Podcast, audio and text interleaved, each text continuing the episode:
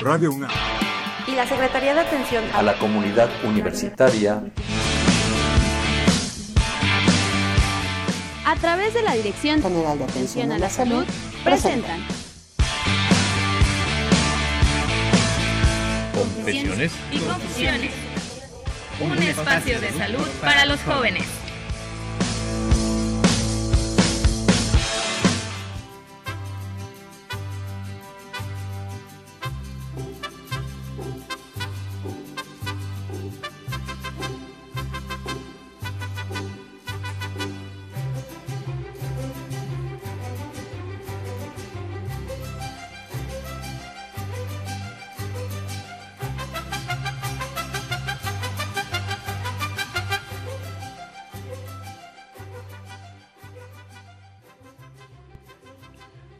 Muy buenas tardes, estimados radioescuchas.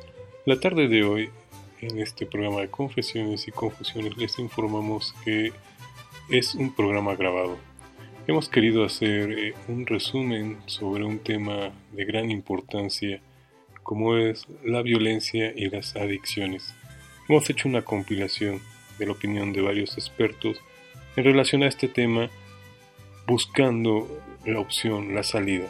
En esta ocasión, queremos, aparte de exponer el tema, como es la violencia, como son las adicciones, también proponer opciones y vías de superación.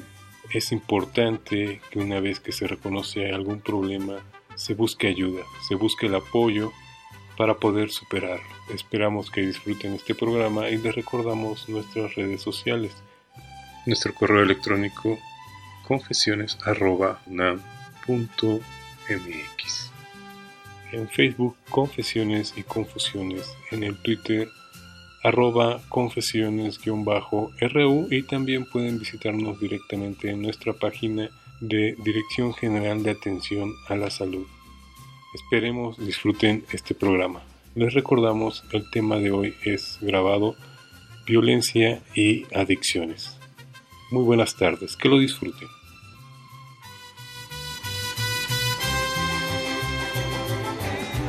Buenas tardes, queridos Radio Escuchas. Muchas gracias por acompañarnos en una emisión más de Confesiones y Confusiones el día de hoy, en este sábado. Y pues les doy la gran bienvenida este sábado con, con este tema que ya platicábamos. Vamos a hablar sobre violencia y adicciones.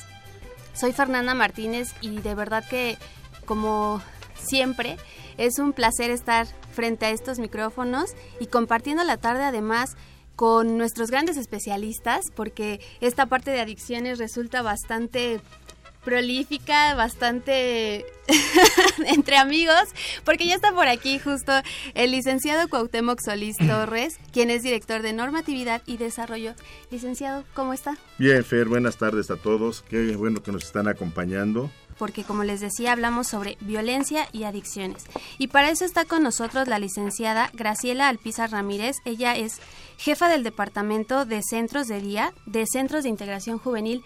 Licenciada, qué gusto tenerla de nueva cuenta en esta cabina. Ya, ya habíamos contado con su presencia, pero siempre nos trae bastantes temas y, y datos actualizados. Gracias, agradezco mucho la invitación. La doctora Karen Josefina de la Barrera Avilés, muy buenas tardes. Hola, buenas tardes, Fer. Eh, también está con nosotros el psicólogo Fersen del Toro Vera. ¿Qué tal? Buenas tardes. Buenas tardes. Y la psicóloga Gabriela Sánchez Rojas. Buenas tardes, Fer. Mucho gusto estar aquí. Y bueno, están aquí ya una voz conocida. Él es el licenciado en psicología Felipe de Jesús Hunter Sánchez. Él actualmente es psicoterapeuta, miembro activo de Psique y Cultura. Felipe, ¿cómo estás? Muy bien, eh, Fernanda. Eh, es un gusto estar nuevamente por acá, ya en eh, otro programa más. Y pues también le mando un afectuoso saludo a la doctora Lourdes Quiroga. Y es muy emocionado por este, este programa y a ver cómo lo eh, manejamos eh, toda esta emoción para que sea un programa armónico, ¿no? Con referencia a este título. Y bueno, también está aquí para, para apoyarnos. Le damos la bienvenida a Héctor José Josué perdón, Gómez Guzmán, licenciado en psicología. Él es egresado del Centro Universitario Emanuel Kant y actualmente también ejerce como terapeuta privado y es miembro activo de Psique y Cultura. Muchas gracias, Fernando. Pues muchas gracias por la invitación. Mm, ¿Qué tal que iniciamos con esta parte definiendo primero qué es violencia? ¿A qué podemos llamar violencia? Bueno, a mí me gustaría eh, definir la violencia como lo hizo la Organización Mundial de la Salud, eh, como el uso deliberado de la fuerza física o de poder contra uno mismo, contra otra persona, contra un grupo de personas o una comunidad que cause o tenga probabilidades de causar lesiones, daño psicológico, trastornos en el desarrollo, privaciones o hasta la muerte. Esta definición me gustó tomarla porque eh, la OMS integra la palabra de poder para dar cabida a los actos como amenazas e intimidación. Eh, a mí me tiene convencida es que violencia es todo acto o no acto, porque también puede ser una omisión, en donde eh, se ejerce la violencia, se ejerce el poder de manera abusiva en relaciones que son desiguales, relaciones asimétricas. ¿Por qué? Porque la relación, el ejercicio de poder en esta relación no es la misma. Y en ese sentido, la violencia se vuelve un acto u omisión intencional para dañar a otro, ¿no? Y donde este ese daño, para ese daño hacemos control, dominio, imposición, ¿no? Y todo eso para qué? Para que el otro este se mueva a mi voluntad, ¿no? Yo ejerzo un poder abusivo para que el otro se mueva a, mi voluntad, ¿no? Entonces yo le impongo una conducta, un acto o un no acto para que sea mi voluntad. y, aquí rescato dos puntos, yo creo que son básicos. Sí. Es un acto abusivo. Sí. Con el afán de dañar.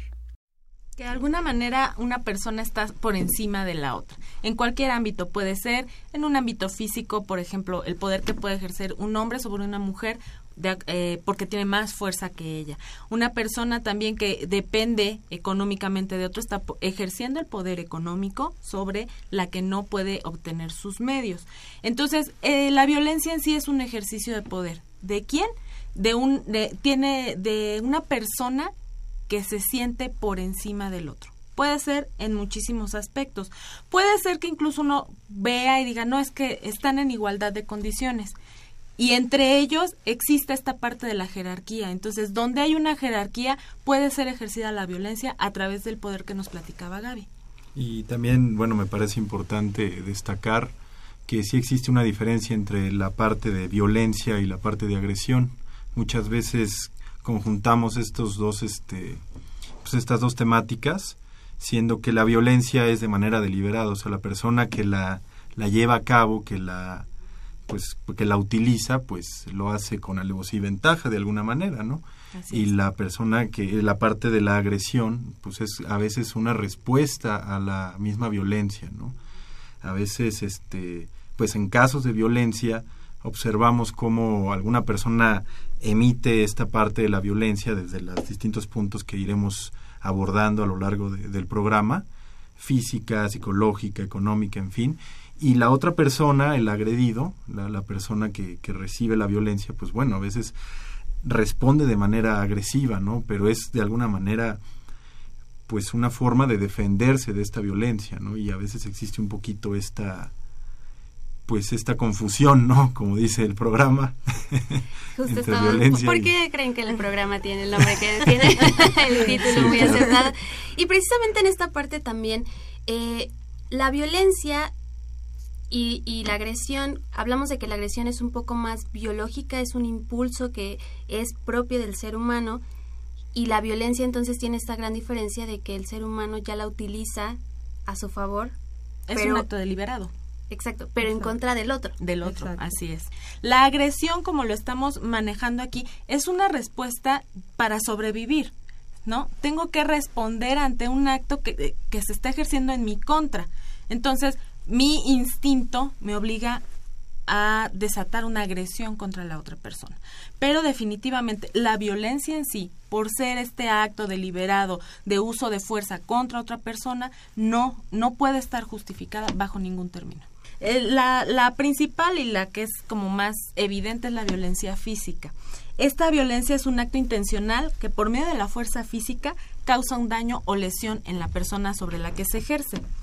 Por otro lado, también encontramos lo que es la violencia psicológica, que esta viene siendo un acto o omisión que daña la estabilidad psicológica y que puede consistir en negligencia, abandono, descuido reiterado, celos, insultos, humillaciones, devaluación, marginación, desamor, indiferencia, infidelidad, comparaciones destructivas, rechazo, restricción a la autodeterminación y amenazas. Todo esto nos va a dañar desde el punto psicológico y a lo mejor no existe un golpe como tal, pero va mermando la, seguridad de la persona y su autoconcepto. ¿no? Entonces, esta es una violencia muy sutil que a lo mejor dicen, es que a mí nunca me pega. No, pero te está eh, disminuyendo como persona y está atentando contra tu autoestima y tu autoconcepto. Entonces esta violencia es sumamente peligrosa. De la que nos está hablando en este momento es la violencia que no deja huellas en el cuerpo, pero deja huellas en la parte emocional del ser humano. ¿no?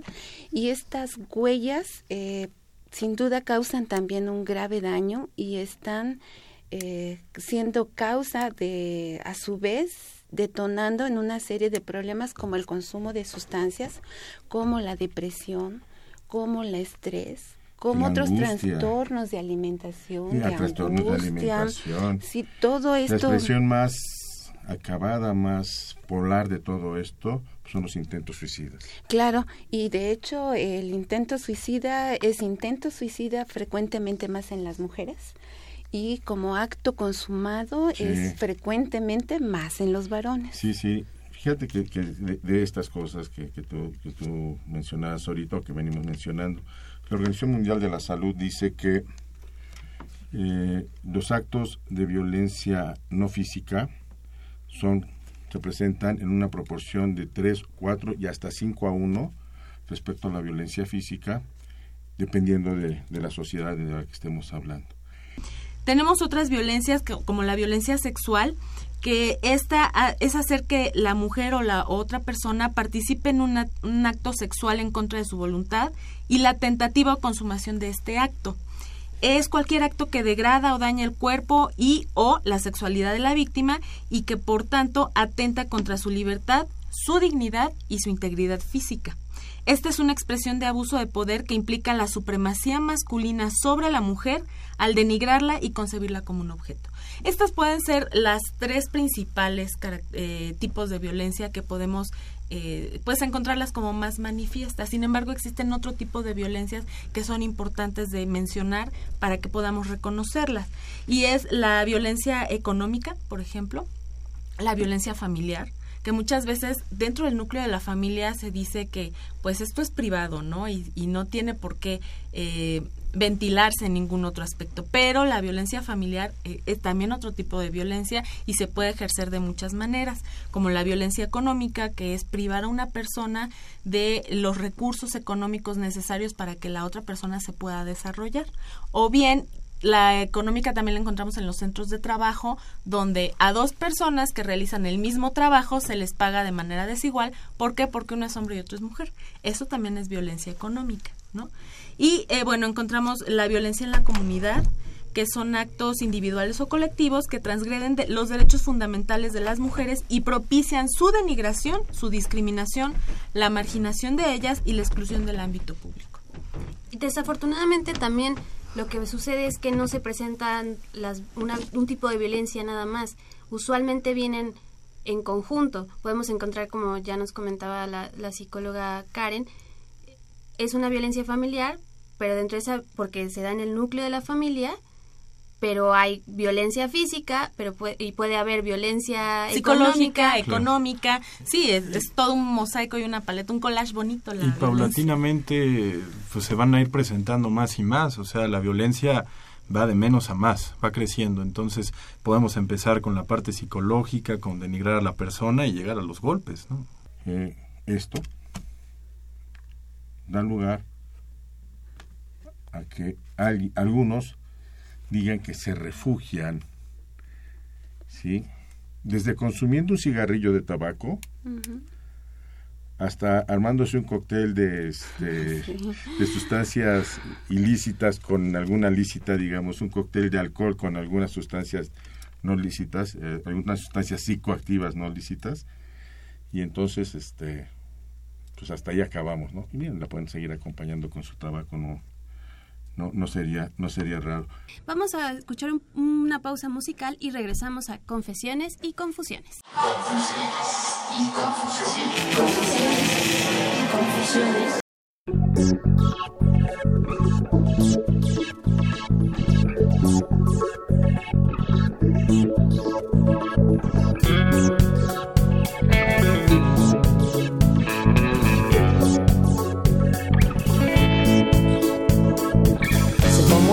Y consumista. Creo en un Dios, creo hasta en dos.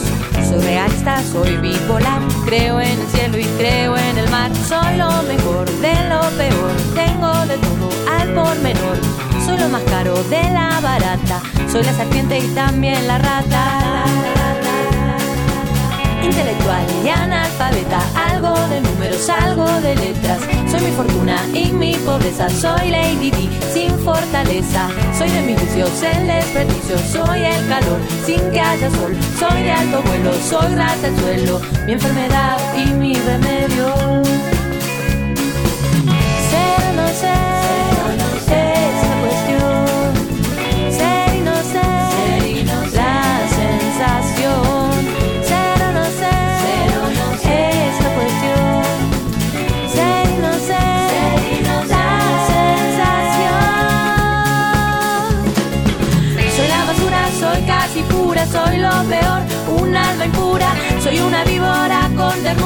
Soy una fruta que no madura, solo. Te quiera si no lo soy, soy donde vengo y donde voy, soy todo el tiempo ya temporal, soy mi tormento y tranquilidad.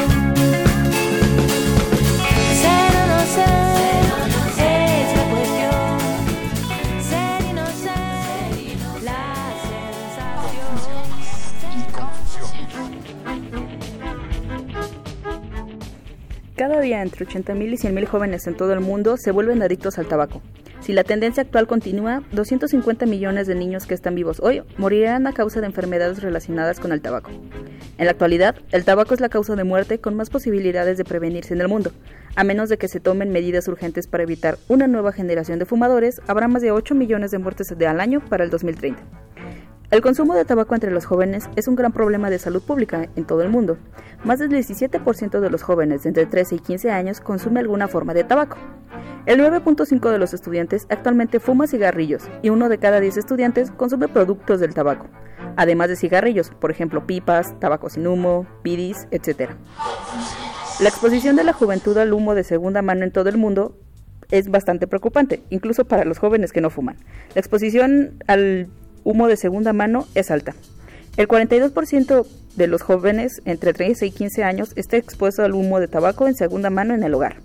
Más de la mitad, el 55.1 de los estudiantes, está expuesto al humo de segunda mano en lugares públicos. El 78.3 de los estudiantes de todas las regiones piensa que debería estar prohibido fumar en los lugares públicos. La salud de la mujer embarazada y de su bebé neonato corre riesgo constante por la exposición al humo de segunda mano. Se ha demostrado que entre el 20 y el 50% de las mujeres embarazadas fuma o está expuesta al tabaquismo pasivo. El hábito de fumar y la exposición al humo de segunda mano entre las mujeres embarazadas provoca abortos espontáneos, embarazos ectópicos, partos de niños que nacen muertos, niños que nacen de bajo peso y otras complicaciones del embarazo, y así como el parto. Estos requerirán cuidados neonatales intensivos. Después del parto, los efectos aún permanecen y aumentan las posibilidades que el niño sufra síndrome de muerte súbita trastornos respiratorios, problemas auditivos y visuales, retraso mental y del crecimiento, trastornos del déficit de atención y otros problemas de aprendizaje y de desarrollo. Confusiones y confusiones. Escríbenos tus dudas, comentarios o sugerencias a confesiones.unam.mx. En un momento, continuamos. La sensación,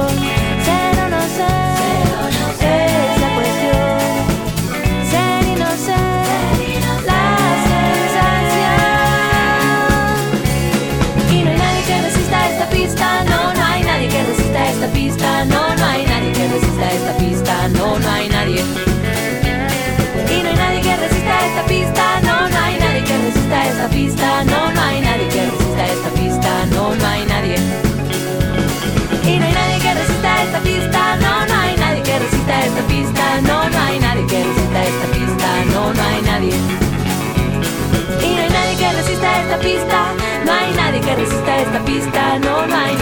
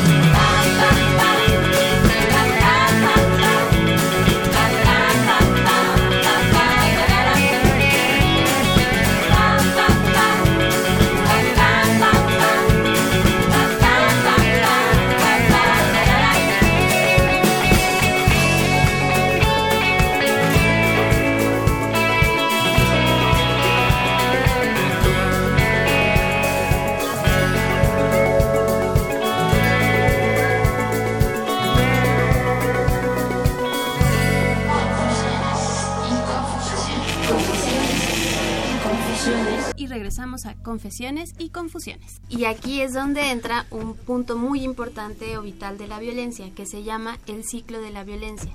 ¿Nos pueden comentar cómo se da esta situación? El ciclo de la, violencia es un ciclo que consta de tres fases. La primera fase es la fase de acumulación de la atención. Aquí vamos a encontrarnos en que se presentan pequeños episodios que provocan roces permanentes entre quien ejerce la violencia y quien la padece. Estos cambios repentinos en el ánimo de la persona violenta reacciona con manifestaciones de tipo psicológico como burlas, ridiculizaciones disfrazadas de chistes, críticas, chantajes, desprecio para ciertas cualidades de la persona, intelectuales como físicas, entre otras. Es, de aquí viene la segunda fase, que creo yo es la fase más evidente de este ciclo de violencia es el episodio, agudo o la explosión violenta. Aquí tenemos que esta, esta fase es la más corta de las tres. Puede durar solo un momento, pero es la más significativa para la persona que la, que la recibe, ya que aquí se caracteriza por la fuerza destructiva del ataque que puede culminar con gritos, golpes, insultos, abuso sexual o incluso puede llevar a la muerte. La siguiente fase, la tercera fase, es la fase de la reconciliación o lo que también llamamos la luna de miel. Esta fase es de las tres, yo creo la más peligrosa, porque durante esta fase se produce el famoso arrepentimiento por parte de la persona que ejerce la violencia esta persona se disculpa, trata de reparar el daño. Hay quienes dan regalos muy fastuosos, hay quienes, eh, bueno, lo invitan a la persona, te llevo a bailar, no sé. Y de esta manera hay una promesa de que nunca va a volver a suceder eh, un evento violento contra la víctima. En la mayoría de las ocasiones las personas violentadas tienen esta esperanza de cambio y por eso es que digo yo que es tan peligroso, porque en esta luna de miel viene el convencimiento de la víctima de que las cosas van a mejorar. Fersen nos comentaba hace rato que la violencia iba de menos a más. Estos ciclos cada vez van siendo más pequeños. ¿Qué significa? Que la luna de miel empieza a ser más corta cada vez y entonces se reinicia con más facilidad. Y es fundamental darnos cuenta de que la persona violenta no va a cambiar. Es el modo en el que sabe vivir la vida a través de la violencia. Y esto, pues muy difícilmente, si no recibe una ayuda profesional, lo va a poder modificar. La prevención es eh, una estrategia fundamental, ¿no? Y hablando del tema de violencia y adicciones, la prevención tiene que empezar por visibilizar la violencia, por dejar de, estar que ese acto, ese daño, esa relación, este, es natural, es una relación natural, es normal que esto suceda, ¿no? Es así de tosca. Y sí, hay quien dice, alguna autora, este, decía, ¿no? Este, de las anécdotas, ¿no? Toda anécdota hay que ponerle un nombre. Entonces decía, la violencia pasa este, en todas partes de, del mundo y en todos los espacios sociales, la escuela, la familia, el trabajo, la calle, en cualquier parte, ¿no? Y esta, esto se veía como anécdotas, ¿no? Entonces, estas anécdotas se les puso un nombre y se llama violencia. Dice esta autora que se llama, este, bueno, te me acuerdo, eh, esta autora nos dice, bueno, pasar de la anécdota es ponerle nombre y después politizarla. ¿Qué significa esto? Ahora que ya le pusimos nombre, empecemos a definir estrategias de prevención, de atención y de erradicación. ¿No? Y la prevención es fundamental y la primera, el primer elemento, les decía, es dejar de pasarla desapercibida, dejar de banalizarla, dejar de hacerla natural. No es natural que en una relación de pareja él controle la relación que él impida un ejercicio de derecho al otro, ¿no? En este caso, a su pareja. Definitivamente, si uno ya se está identificando como, como una persona que controla y, y quieres hacer algo, tienes que buscar ayuda profesional. Tienes que acercarte a un psicólogo que te pueda dar una orientación y con el que puedas empezar a trabajar esta parte, ¿no? Del, del querer controlar y del querer hacer que la otra persona haga si yo estoy viendo, si yo me estoy identificando ya como una persona violenta, la primera, el primer paso es reconocerlo. Si no lo reconozco, no lo puedo tratar. Si yo no, si yo no acepto que estoy teniendo un problema, no lo puedo tratar. La primera situación que nosotros, desde el punto de vista de intervención, necesitamos es que la persona nos pida ayuda. Yo no puedo ayudar a aquel que no quiere ser ayudado. Entonces, lo primero es también hacer este análisis, ¿no? De qué tan violento estoy siendo. Y una vez que identifico que sí estoy siendo violento, buscar un apoyo, buscar una ayuda profesional para que me puedan empezar a brindar las herramientas que me ayuden a terminar con esta violencia. El profesional de la salud te va a ayudar a armar un plan, que eso es súper importante. Nunca este, aventarte a dar un paso sin que tengas un plan. Porque en ese tiempo en el que tú este, eh, decides y logras alcanzar tu meta, a lo mejor de irte, de ya dejar a esta persona, de ponerle un remedio, corres un riesgo, ¿no? Porque no sabes hacia dónde ir y te puede pasar muchas cosas, ¿no? puedes regresar al este, con el agresor o con la persona que te está violentando, pero además le vas a contar lo que hiciste. Y, Todo tu plan El profesional de la salud te va a ayudar a armar ese plan, a que sigas, eh, te responsabilices de él y des paso a paso a paso hasta que alcances esa meta sin que corras peligro. Sí, cualquiera de los dos. Es muy importante esta parte que nos dice Gaby. Eh, definitivamente una persona que ha vivido violencia toda su vida, porque ojo, a lo mejor yo estoy identificando que mi relación actual tiene violencia, pero ya haciendo un análisis resulta que yo es una conducta que aprendí en casa, ¿no? Entonces me estoy dando cuenta que he vivido violenta toda mi vida. Yo, eh, cuando he trabajado con personas que están inmersas en la violencia, lo que me he dado cuenta es que tienen mucho miedo a que las cosas no funcionen, ¿no? A esta recaída que nos hablaba Gaby. Y yo lo que siempre les digo es, vas a recaer, pero que esa recaída no sea la razón para que tú no vuelvas a buscar salir, ¿no?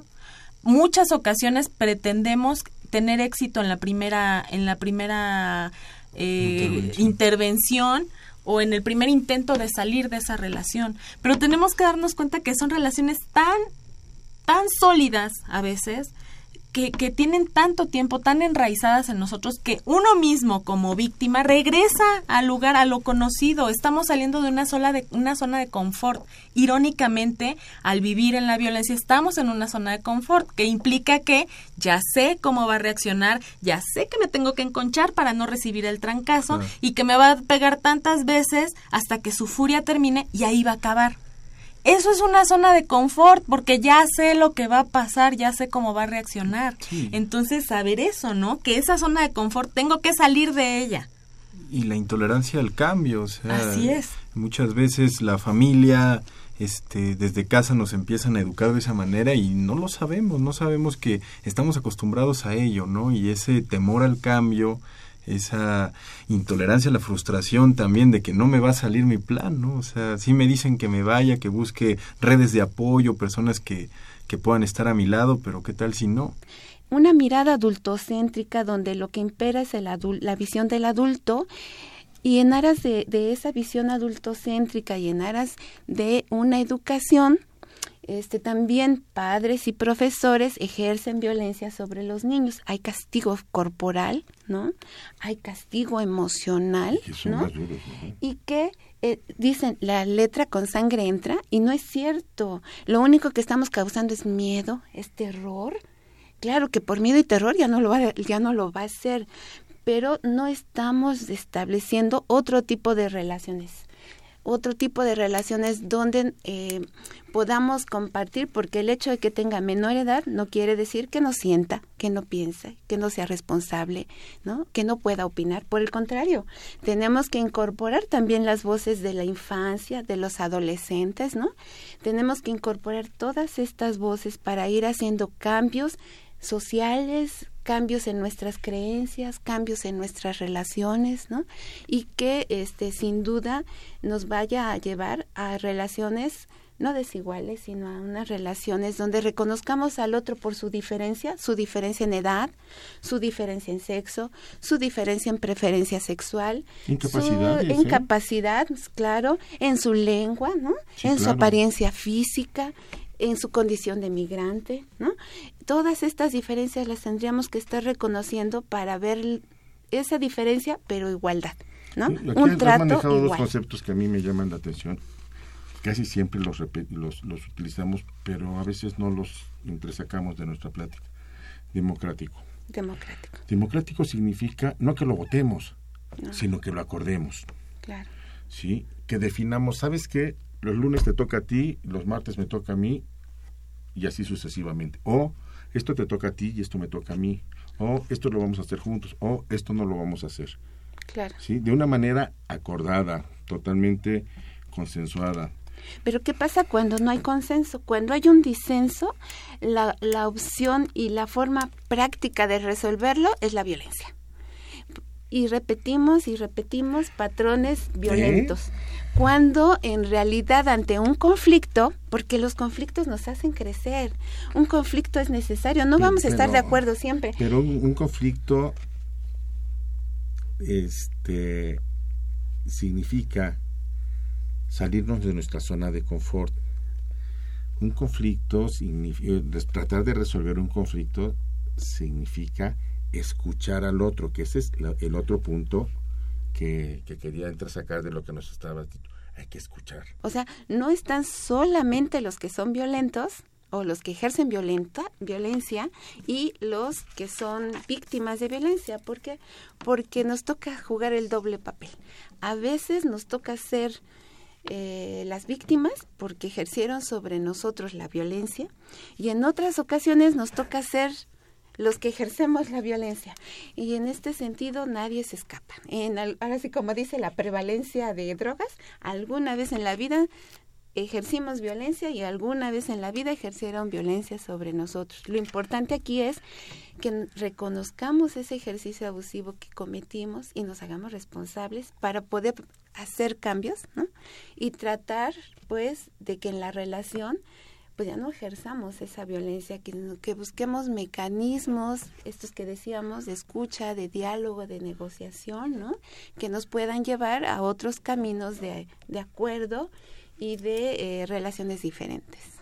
Dice Santiago Genovés por ahí en algún, en algún texto que casi siempre cuando somos víctimas, el siguiente paso somos victimarios. Sí. Pero así, casi de inmediato, nos volvemos victimarios. ¿Por qué? Porque nuestra frustración, nuestro coraje, todo lo que nos generó ser víctimas, lo queremos desquitar. Y lo decías muy bien ahorita, ¿no? Pues a lo mejor contra mi subordinado, contra mi hijo, contra mi mascota, contra el que se me atraviesa, contra el de que va en la micro, con el que se va bajando, con el que se me cerró en el coche. ¿Sí? Esto es bien, bien importante. Hay otro punto que yo creo que debemos de, de- de- de manejar. Bueno, entresaco nada más una, una tercera idea de todo, de todo esto, y es que este la, la condición de violencia no es una condición natural. Así es, Y nadie nace violento. así es. ¿sí? Nos volvemos violentos, afortunadamente, solo en determinados momentos de nuestras vidas. No somos violentos permanentes. Nadie puede decir, es que así es de violento siempre. No, no es cierto. A lo mejor soy violento donde este, me dejan ser, porque en otro lado ejercen la violencia sobre mí, ¿no? Y regresamos a ese ciclo de la violencia que tantos autores nos, nos marcan. Pero viene esta, abordar esta parte también muy importante que son las adicciones y que también yo vería que ambos, un poco retomando lo que decía el licenciado Solís al inicio del programa, ambos son factor de riesgo uno del otro. Podemos decir que haber consumido alguna sustancia pues nos puede llevar a, comportarnos un poco diferente, desinhibirnos y de pronto hasta se nos puede ir una mala palabra en esto de una violencia, eh, si hablamos psicológica, o una acción que puede ir desde no te voy a pagar hoy o no te llevo a tu casa, o hasta un, golpe que, que ah, se me fue, no, no estaba en, mis cinco sentidos, lo, que famoso se, se dice. Entonces, eh, abordando esta parte de, de la violencia y las adicciones, también ver a la adicción de pronto como, como este permiso, el consumo de alcohol se vuelve, como decía Fer, un factor de riesgo para que se detone o se intensifique la violencia. Pero también puede suceder al revés. Tras el consumo de, tras un ejercicio de violencia, pueda tener como un efecto el consumo de alguna sustancia para paliar esa situación difícil que no se puede afrontar. Hay muchas cosas que, que creo yo que son como ad hoc para hablarse con alguien, ¿no? Que nos escuche, alguien que esté ahí presente, ¿no? Alguien que nos diga y nos trate de vislumbrar, por ejemplo, qué es lo que hay detrás de mí. Los muchachos que creen que son inmunes, bueno, afirman que son inmunes, que son invencibles, que son inmortales y que son infértiles. Estas tres IES, estas cuatro IES se exacerban cuando están bajo el influjo no solamente de alcohol como marca el estudio, ¿sí? de cualquier sustancia psicoactiva que les haga modificar su conducta normal. El alcohol, bueno, pues eso es lo que más hemos estudiado, pero este, para aquellos que dicen que la marihuana no hace daño, pues sí también los pone en un riesgo terrible la bajan las defensas, la cocaína, la heroína, pero cosas que ustedes nos pusieron en alerta, todas estas este, eh, sustancias de, la medicina eh, este, herbolaria, o de la herbolaria, no de la medicina herbolaria, que ocupan, sin saber para qué, pues al fin es un tecito. ¿Sí? Y este, y en algún momento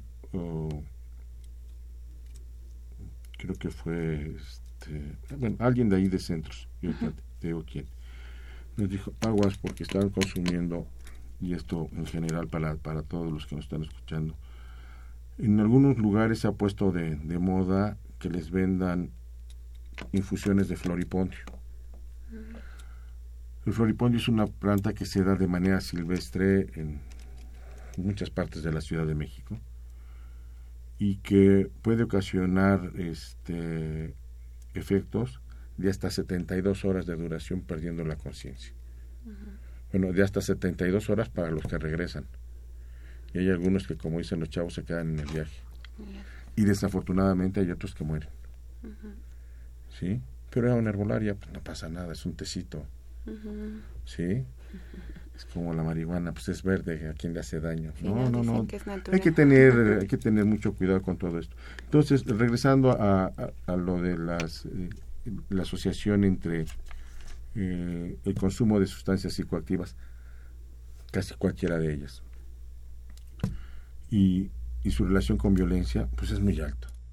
Sí, claro, esto viene a generarnos una serie de dificultades porque en materia de salud, como bien decía, hay una morbi mortalidad que se incrementa, ¿no?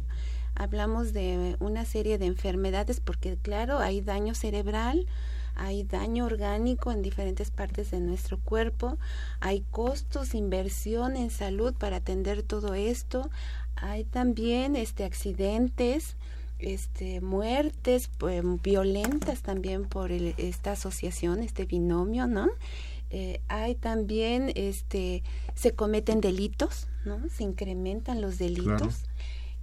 Y no quiere decir que todo consumidor sea delincuente o un criminal, no, sino que se puede dar el caso de tras consumos de sustancias ejercer una serie de eh, actos violentos y que nos llevan a actos delictivos, ¿no? A veces hasta por conseguir la droga se roba, ¿no? Eh, no importa porque está la, el nivel de, necesidad, la tolerancia, la abstinencia, ¿no? Eh, hay una serie de, de, necesidades del organismo que hace que, pues, este, con tal de conseguirla, se hace lo que sea, ¿no? Eh, se prostituyen, eh, roban, delinquen y entonces se incrementan las problemáticas sociales en nuestro país tras este binomio que, que se pueden encontrar, que no es un binomio que va a estar junto necesariamente todo el tiempo, pero que sí puede darse en algún momento este encuentro de estos dos problemas que de por sí son eh, problemas sociales complejos y que cuando se asocian, se unen, pues hacen más compleja y incrementan la problemática social en el, en el espacio donde se encuentren. Y, luego son, este, se asocian estos dos a otros problemas que desgraciadamente no son raros ya en nuestra sociedad, por ejemplo, la desintegración familiar. Entonces, gentes con, con hogares desintegrados, gente con hogares mal avenidos, pues es más proclive a tener todo esto. Y si tienen acceso a las sustancias, cualquiera, ¿eh? no quiero ponerle nombre a, las sustancias porque es básicamente cualquiera, pues entonces está peor. ¿Sí? Y en el momento que sacan toda su frustración, todo es, pues también salen, salen muchas cosas muy violentas, ¿no? El rechazo social de que tú hablabas, o sea, el rechazo social en cualquiera de sus expresiones, ¿sí? Pues llega a cansar a los individuos y los torna violentos. Digo, este, modo, pero tendrá que ser. No, no podrán vivir toda la vida con el, este, con el, con el, la bota en el cuello. Otra cosa que nos está pasando, que nos, nos ponían aquí en el guion, es la falta de oportunidades. Falta de oportunidades de realización escolares, laborales, de acceso a, commodities, o sea... Aquí es bien importante porque hay un autor que se llama John Galton, ah, ¿no? Él nos dice, todo esto que, que, hemos estado hablando le llama violencia directa. Que vemos el golpe, el grito, eh, la bofetada, este, cualquier tipo de violencia, porque también está la violencia patrimonial, económica, ¿no? Un, un sinfín de violencias. Dice, esto es lo que vemos. Pero ¿qué está soportando que esté esta, este problema? Dice, pues hay dos, dos soportes muy fuertes, ¿no? Uno es la violencia estructural y en esta violencia estructural estamos hablando de la desigualdad social y la exclusión, ¿no? Porque habla, habrá oportunidades para algunos, pero no para todos, ¿no? Y esto es lo estructural, por eso decimos que la violencia también es un problema estructural, porque tiene sus raíces desde este lado, donde el, la falta de oportunidad eh, por condición de pobreza, por condición de migrante, en, muchas de las ocasiones va, eh, es una violencia que se va generando en tanto no tiene la misma oportunidad en el acceso a sus derechos, ¿no? Todas las personas tenemos el derecho a la educación, a la salud, a la vivienda, al empleo, etc., etc. Pero en momentos de exclusión, en condición de exclusión, no lo podemos accesar. Y entonces ahí hay otra violencia estructural que soporta a una violencia directa, ¿no? física, psicológica, entre las personas y los grupos.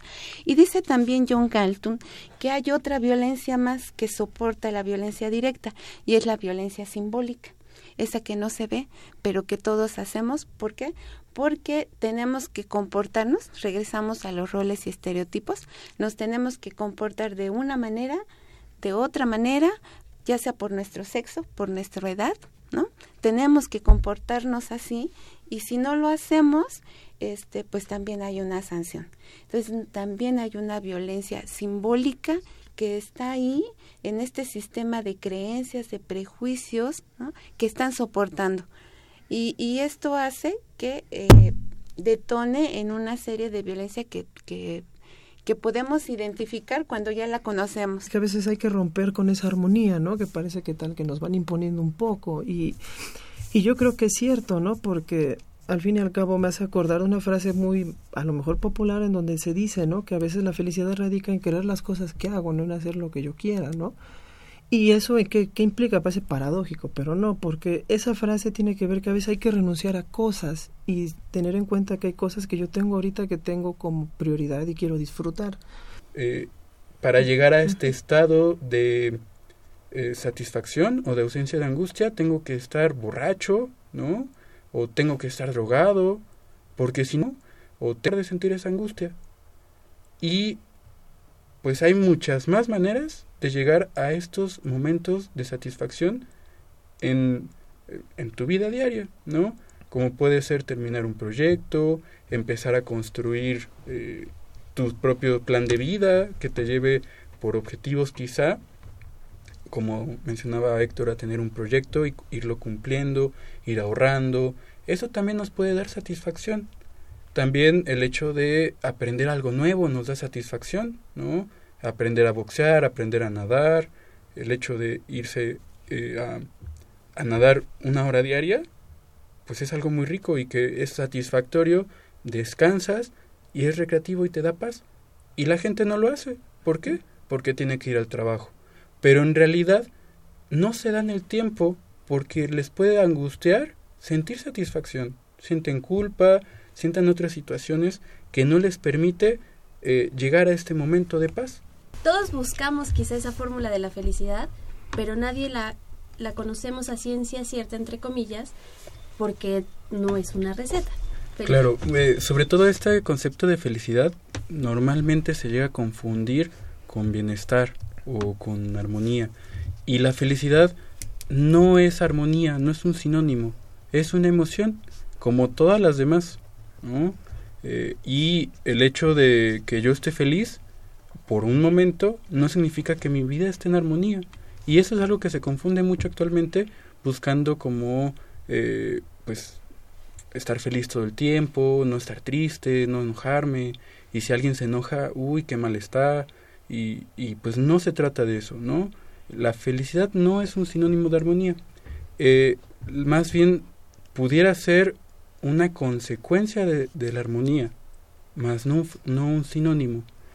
Y bueno, eh, me parece que es, eh, si seguimos el concepto, es como el equilibrio entre varias instancias que posteriormente, como Héctor va a mencionar ahorita o mencionó un poco al hablar de estas esferas, son varias instancias que hay que tener en orden eh, para poder conformar una vida en armonía, ¿no?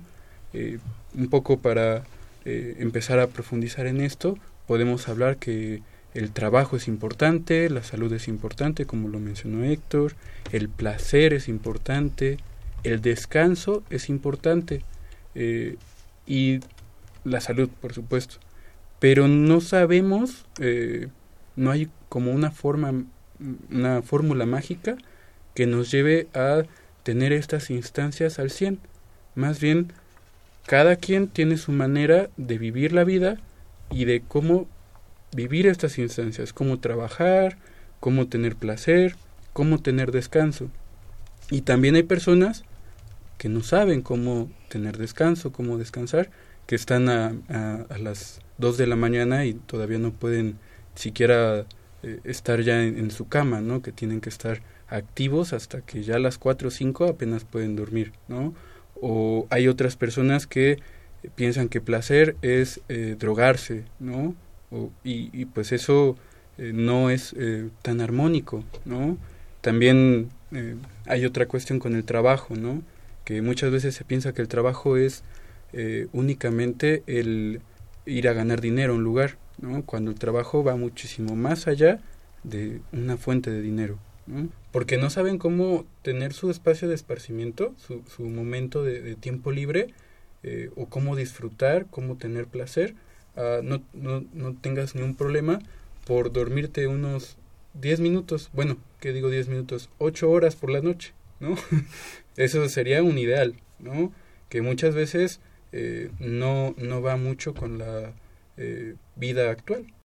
Y regresamos a Confesiones y Confusiones. Confesiones y confusiones. Confesiones y confusiones. Efectos a largo plazo que produce el fumar en las personas jóvenes. La mayoría de las personas se concentra en los riesgos a largo plazo y cree que los daños provocados por el cigarrillo aparecen luego de muchos años, pero existen otras consecuencias que pueden aparecer muy rápidamente.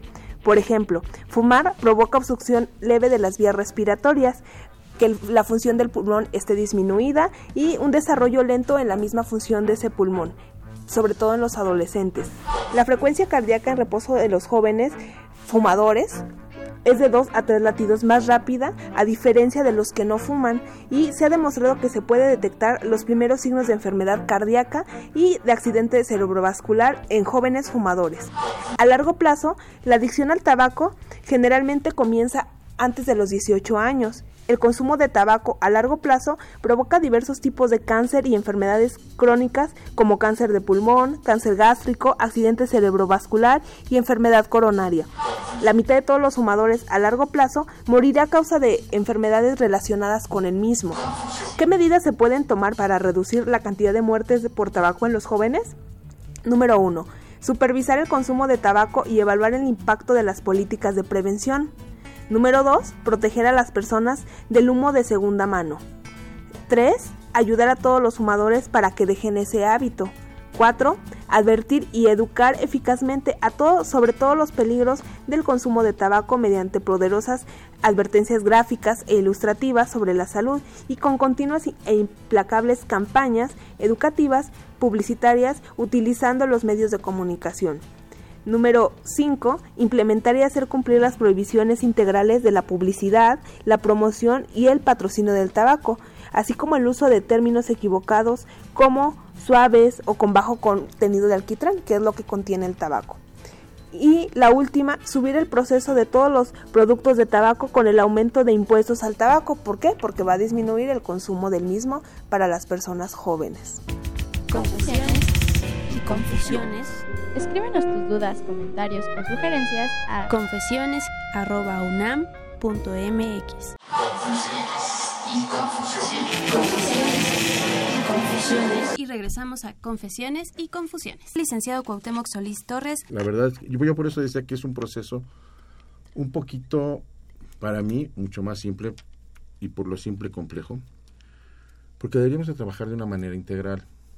Si seguimos trabajando por un lado con los papás, con otro lado con los maestros, con otro lado los alumnos, y no tenemos algo que funcione, pues cuando el niño sale de la escuela y ya le dijimos que tiene derecho a hacer esto y tiene derecho a hacer aquello, y llega a su casa o llega a su colonia, o, va a hacer su otra actividad extraescolar, y se enfrenta con él y ya le...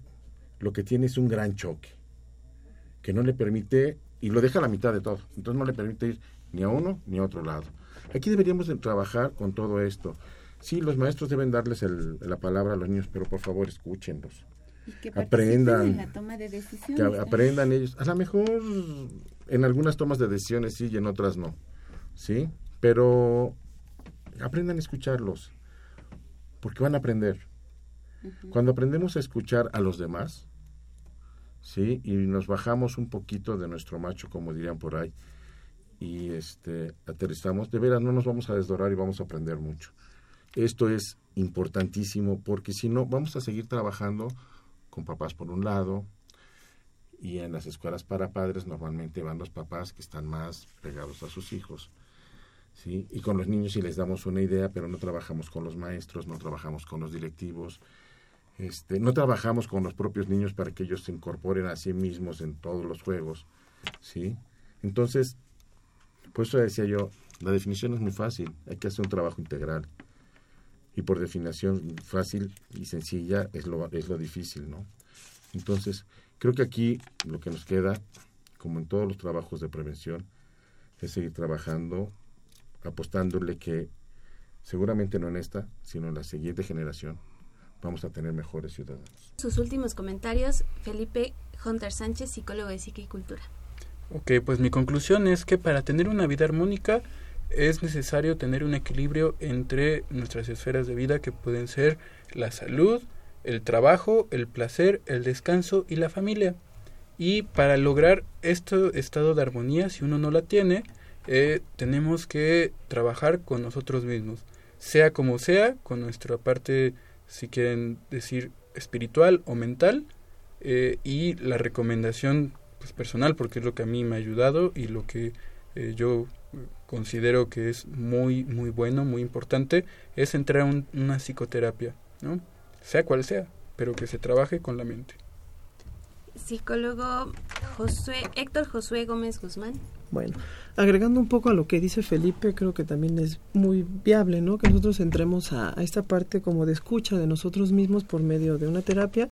Un gran, un gran aporte. Muchísimas gracias a la licenciada Graciela Alpizar Ramírez, jefa del Departamento de Centros de Día de Centros de Integración Juvenil. De verdad, licenciada, muchas gracias por estar con nosotros esta tarde esperamos tenerla muy pronto de vuelta aquí. Y bueno, ¿dónde podemos contactar a Centros de Integración Juvenil? Bueno, antes que todo, este, muchas gracias. Yo estuve muy a gusto. Eh, de verdad me gustaría continuar eh, en este y en otros temas. Eh, gracias, me voy muy contenta. Y bueno, Centros de Integración Juvenil tenemos actualmente pues 116 unidades operativas a nivel nacional. Eh, para cualquier urgencia que ustedes requieran, tenemos el servicio telefónico del SIG Contigo, que es 52 12 12 12. Así que está muy facilito, ¿no? 52 12 12 12. Se pueden comunicar de lunes a viernes de 9 eh, de la mañana, 8 de la mañana a 11 de la noche. Estamos dando este servicio y la otro también pues se pueden acercar a nuestra red operativa. Hay un hay por lo menos una unidad operativa en cada delegación, hablando del Distrito Federal. Muchísimas gracias, licenciada Graciela Alpizar. Licenciado Cuauhtémoc Solís Torres. Graciela, como siempre, aprendo de ti muchísimo. Muchas gracias. Agradecemos también eh, en esta emisión a don Crescencio Suárez Blancas, muchas gracias, a Jesús Ruiz Montaño, a Juan Carlos Osornio en continuidad, también mandamos un gran saludo y un fuerte abrazo a parte de, este equipo de Confesiones y Confusiones, al doctor Francisco Javier Estrafón Salazar, la licenciada Itzel Hernández Fernández, el licenciado Alfredo Pineda Sánchez, doctor Carballido Guillermo Cruz. Soy Fernanda Martínez. Que tengan un excelente fin de semana.